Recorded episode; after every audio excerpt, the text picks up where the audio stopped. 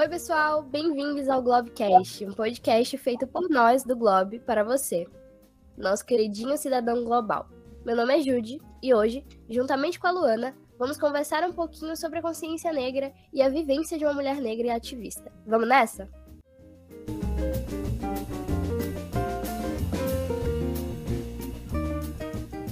escolheu falar sobre esse assunto no episódio de hoje porque dia 20 de novembro é comemorado o Dia Nacional da Consciência Negra.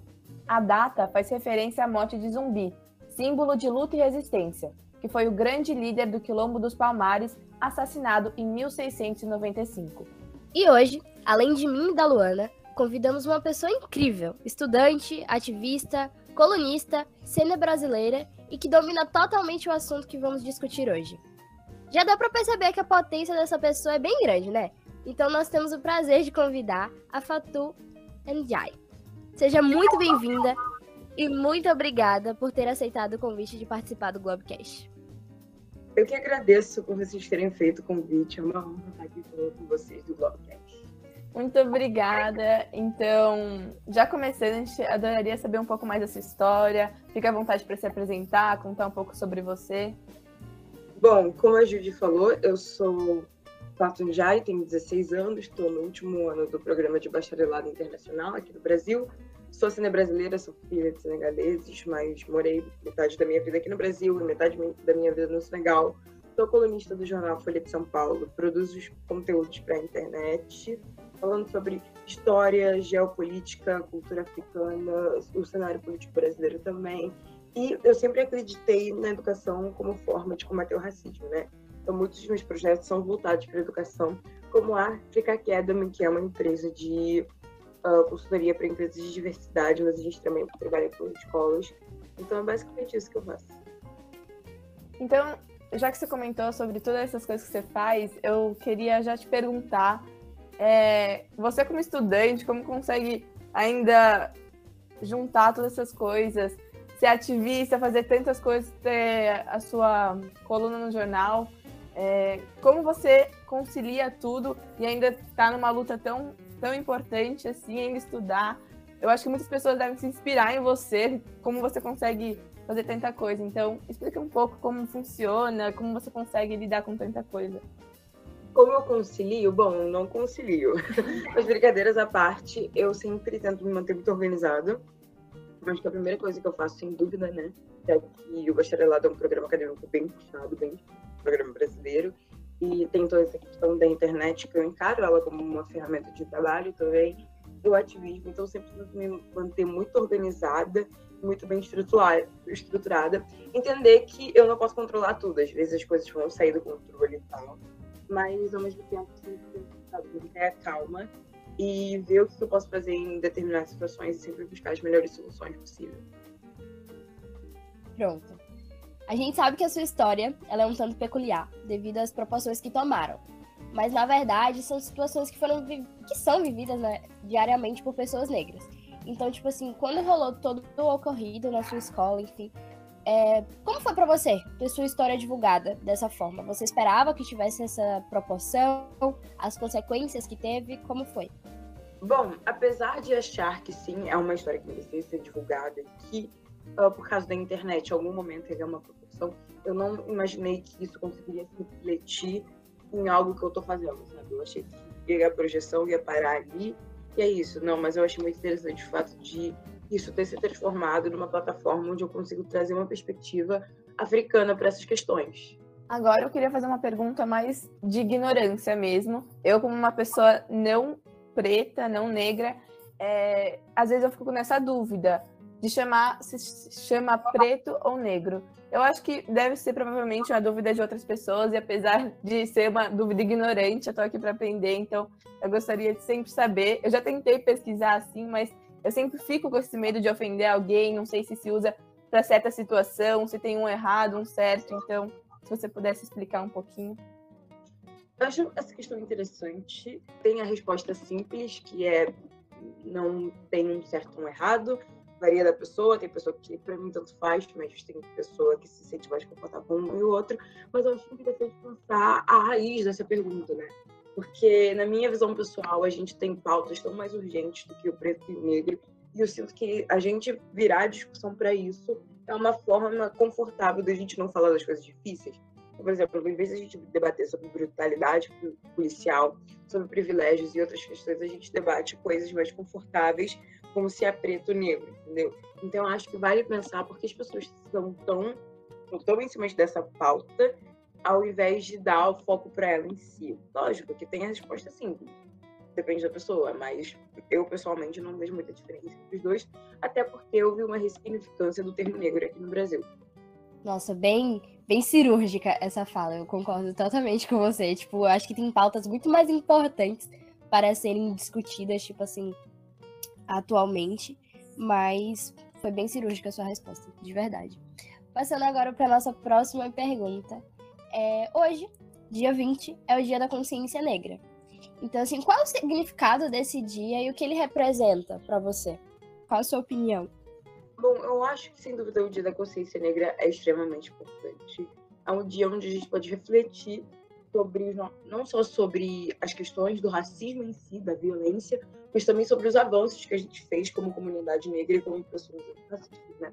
Mas eu acho interessante a gente se lembrar que antirracismo não é só no dia 20 de novembro, não é só no mês de novembro, tem que ser algo que tem que se estender o ano todo, até porque racismo não acontece só em novembro, né? Então, eu acho interessante a gente pensar por essa perspectiva de que a gente tem que debater esse tema o ano inteiro. Exatamente. Em uma das suas entrevistas, você comentou que pessoas negras não se tornam ativistas, elas nascem ativistas. Então, quando foi a primeira vez que você se deu conta do racismo, que você percebeu, nossa, estou me tratando diferente por causa da minha cor de pele? E como você lidou com isso? Foi quando eu cheguei no Brasil. Eu cheguei aqui, uh, eu nasci aqui, era bem pequena, depois eu voltei para Senegal, depois eu vim para cá. E quando eu cheguei no Brasil, me deparei com situações que eu não estava acostumada. Como, por exemplo, o fato de que quando meus pais me colocaram em uma escola privada aqui no Rio de Janeiro, o fato de que nessa escola privada de ele só tinha eu como aluna negra, o fato de em vários ambientes que tanto meu pai como engenheiro, professor, quanto a minha mãe como estilista, os ambientes que eles conviviam só tinham pessoas negras, e essa discrepância entre ser negro no Brasil e ser negro no Senegal, né?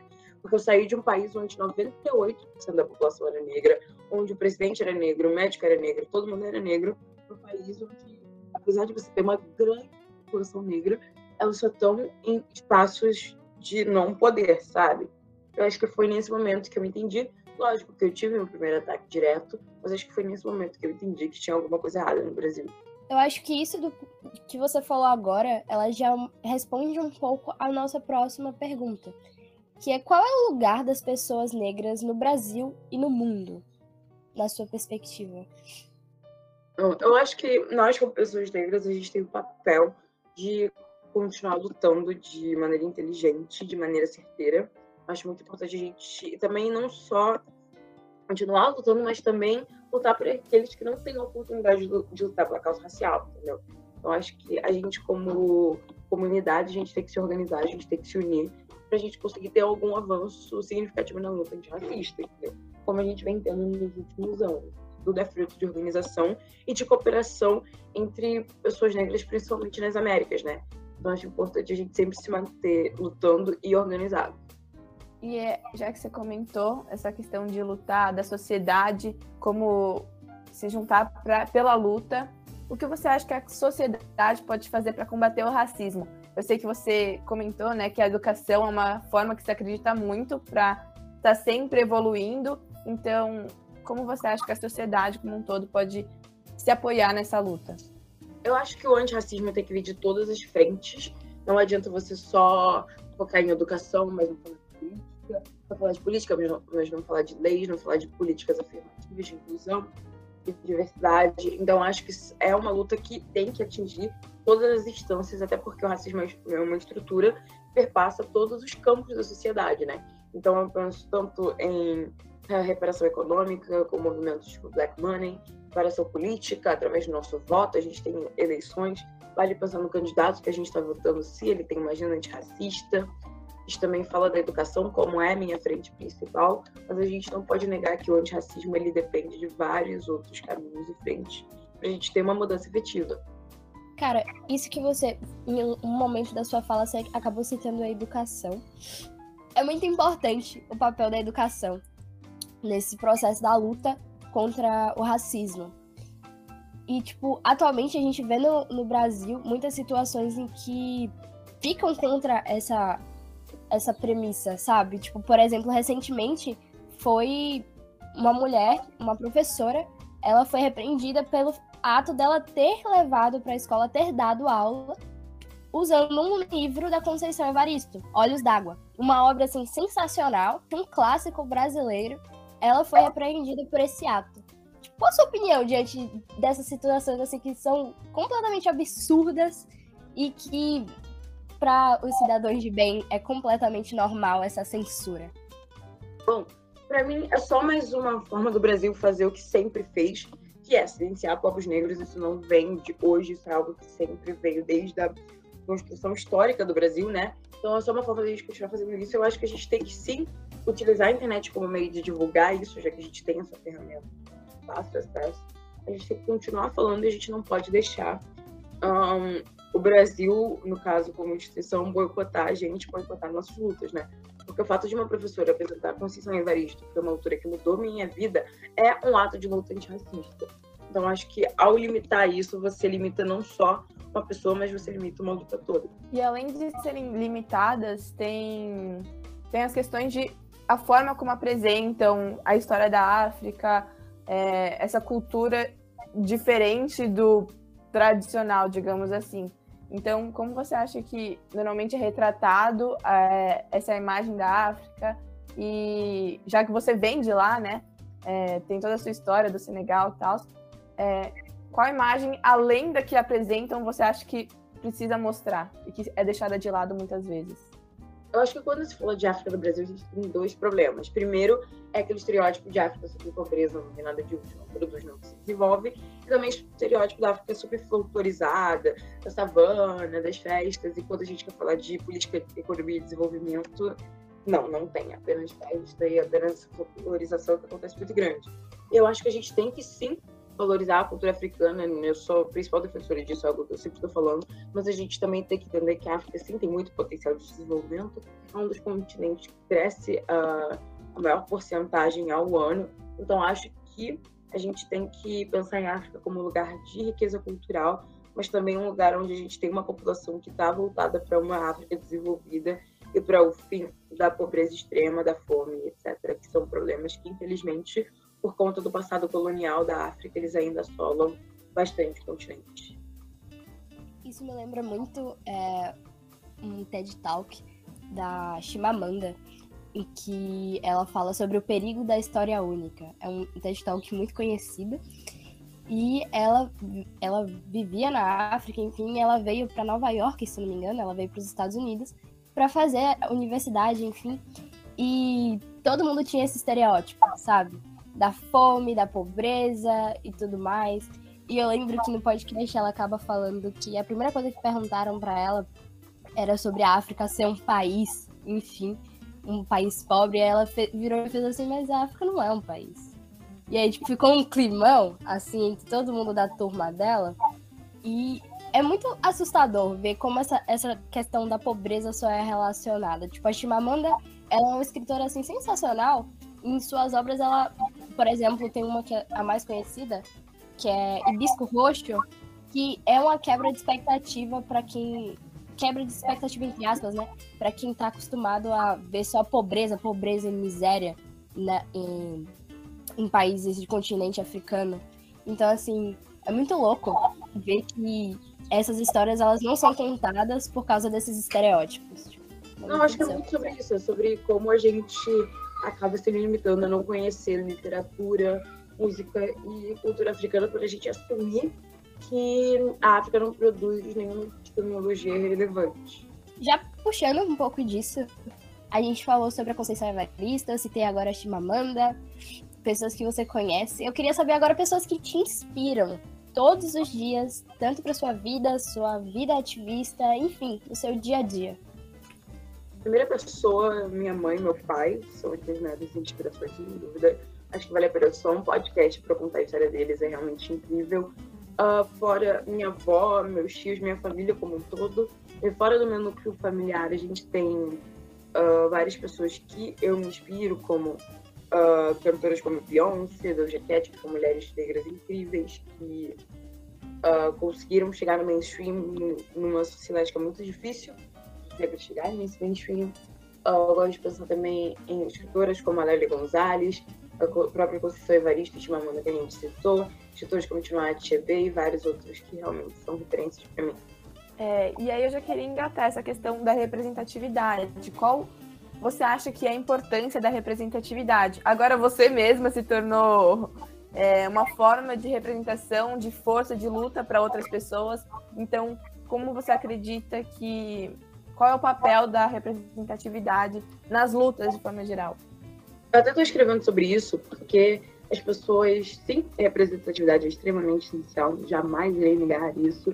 Mas a minha principal questão com representatividade é a representatividade que a gente coloca lá na frente. E era uma coisa, é uma coisa que eu comecei a refletir há pouco tempo, porque eu não tinha essa opinião há pouco tempo, mas eu tive umas discussões que me fizeram mudar a minha ideia em relação à representatividade. Porque sim, representatividade é importante, ela tem que, conhecer, ela tem que acontecer, mas a gente tem que pensar em que representatividade a gente está falando. Porque eu penso numa marca. Não adianta você fazer um comercial com pessoas negras e o seu quadro de diretores, seu CEO, todo mundo que toma alguma decisão na sua empresa é uma pessoa branca. Então, assim, seus diretores. Então, acho importante a gente começar a entender que sim, representatividade é importante, mas não adianta a representatividade se ela não refletir que realmente acontece dentro das instituições, porque você acaba criando uma falsa sensação de equidade que não acontece. Acho muito importante a gente pensar por esse ângulo quando a gente fala de representatividade. E a gente vê que a sociedade de hoje é um reflexo de tudo que aconteceu no passado quais você acha que são os ensinamentos que a gente precisa levar do passado, que aconteceu, para a gente não deixar que se repitam? Acho que primeiro de tudo, se eu fosse classificar um grande acontecimento, eu ia falar de escravidão. tipo, rei, não classificaríamos pessoas pela cor da pele, fazer elas passar por situações humanas. Também uma, eugenia também é uma coisa que a gente pode aprender com os erros do passado do Brasil, sem dúvida. Não adianta embranquecer a população. A gente pensar também a aceitação de cultura negra aqui no Brasil é algo que a gente pode evoluir bastante nesse quesito.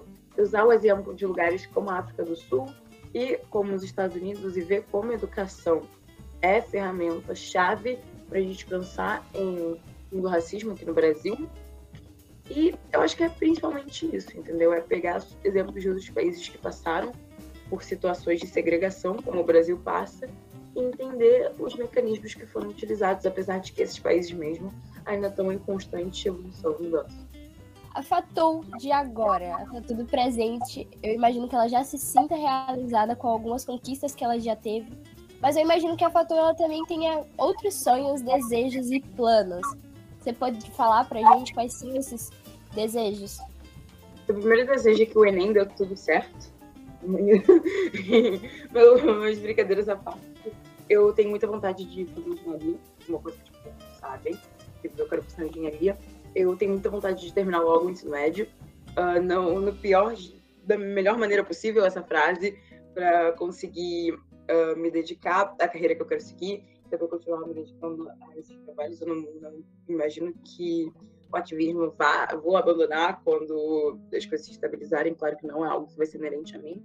E eu realmente acredito que no futuro uh, essa coisa de ser influenciador vai parar de ser uma exclusividade, vai ser algo inerente a gente porque cada vez mais a gente vai assentando uma personalidade no mundo virtual. Então, acho que a internet vai me acompanhar não como uma profissão per se, mas como um mecanismo de comunicação, como a gente tem, sei lá, o WhatsApp, por exemplo. Então, acho que uh, essas são expectativas que eu tenho, e é claro, é conseguir levar todas essas discussões para o Senegal e conseguir uh, ser algum agente para o desenvolvimento não só do Senegal, da África Ocidental, mas também da África como um todo e também do Brasil. Então, essa era uma pergunta que eu queria te fazer. É, você falou que já foi, voltou, foi, voltou do Senegal para o Brasil. É, você tem vontade de ficar no Brasil, voltar para o Senegal e para outro país? Qual de, de país, assim, de região, onde você pretende estar? Bom, meu foco atualmente é estudar fora do Brasil. Tenho bastante vontade de estudar fora do Brasil, estou fazendo o currículo internacional, para me preparando para fazer isso, porque meu principal foco de trabalho é o Senegal, né? Então, para mim, faria mais sentido fazer uma graduação fora para conseguir desenvolver projetos e trabalhos no Senegal, ou seja, num país de língua inglesa ou num país de língua francesa, que é a língua oficial do Senegal. É a minha principal vontade quando eu penso em carreira e vida acadêmica, por exemplo. Gente, sério, quando eu crescer, eu quero ser assim, entendeu? Tipo, metade do que essa mulher é, eu quero ser um dia quando eu crescer. De verdade, eu sou inspiração demais pra tu. Sério, sensacional. A gente tá chegando ao final do nosso podcast. E esse é o momento em que eu pergunto para você se você tem algum recado que você quer deixar nesse momento assim de encerramento.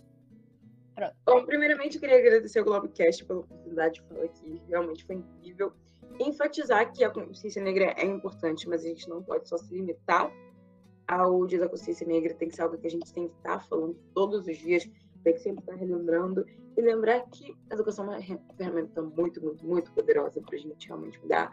Então, se aproveitem dela para isso. Boa sorte no Enem para a galera que vai ouvir a gente. E é isso, gente. É isso, muito obrigada por toda a sua inspiração, por toda a sua potência de estar aqui compartilhando seu conhecimento e toda a sua vivência. E muito obrigada mais uma vez. Sério, eu me sinto honradíssima de estar uhum. ao lado de uma mulher como essa. Nossa, eu vou contar para todo mundo da minha família que eu conheço o Fatu. Esse vai ser o meu maior orgulho. Será que dá para colocar no currículo isso? Seria muito legal.